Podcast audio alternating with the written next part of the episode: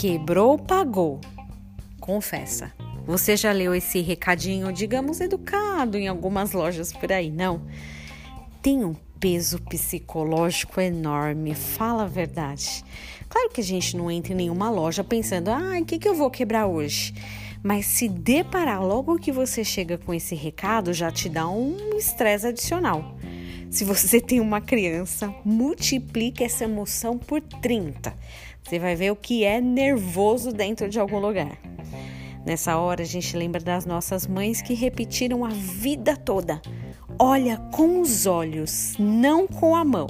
Lembra?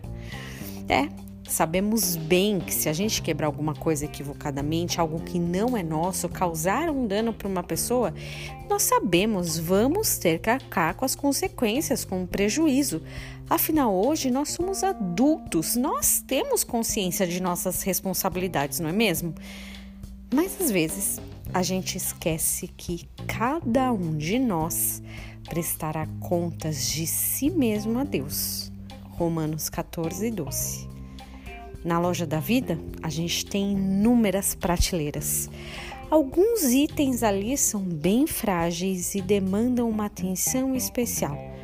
Não dá para ir com uma bolsa grande desengonçada e deixar tudo cair, quebrar os cristais, os bibelôs que ali estão. É, como adultos, nós sabemos de nossas responsabilidades. Só não podemos esquecer que elas são válidas tanto no mundo natural quanto também no mundo espiritual. Que você tenha um dia abençoado em nome de Jesus.